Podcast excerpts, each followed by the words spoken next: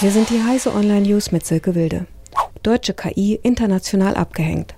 Künstliche Intelligenz kommt selten aus Deutschland und der deutschen Industrie gelinge es kaum, KI erfolgreich anzuwenden. Deutschland verliert in Bezug auf KI den Anschluss, Vorreiter sind längst andere Wirtschaftsstandorte. Mit diesem Resümee schlagen Verbände auf der Hannover Messe Alarm. In einer Mitgliederbefragung des Vereins Deutscher Ingenieure zeigen sich 60 Prozent überzeugt, dass in Deutschland die Kompetenzen fehlen, KI-Technik effizient einzusetzen. Microsoft und BMW kündigen offene Fertigungsplattform an. Microsoft und BMW wollen die Produktionsprozesse beschleunigen und haben am Dienstag auf der Hannover Messe dafür eine gemeinsame Initiative angekündigt. Ziel der Zusammenarbeit sei es, die industrielle Entwicklung des Internet der Dinge deutlich zu beschleunigen.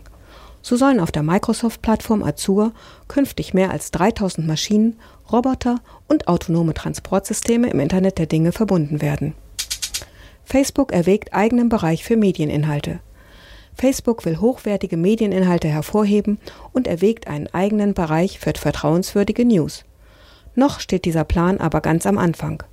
Das soziale Netzwerk wolle stärker hochwertige und vertrauenswürdige News hervorheben, sagt Facebook-Chef Mark Zuckerberg in einem am gestrigen Montag veröffentlichten Gespräch mit dem Springer-Chef Matthias Döpfner. Dabei schloss er auch Lizenzzahlungen an teilnehmende Medienunternehmen nicht aus. Elektromobilität. Deutsche skeptischer als die meisten Europäer. In Deutschland sind die Menschen gegenüber der Verkehrswende skeptischer als in anderen europäischen Ländern. Ein Drittel hierzulande glaubt, dass niemals mehr Elektroautos als Verbrenner auf den Straßen fahren werden. Das ergab eine repräsentative Umfrage von E.ON und Kantar Emnet. Vor allem im Süden Europas sehen die Menschen den Durchbruch der Elektromobilität deutlich positiver.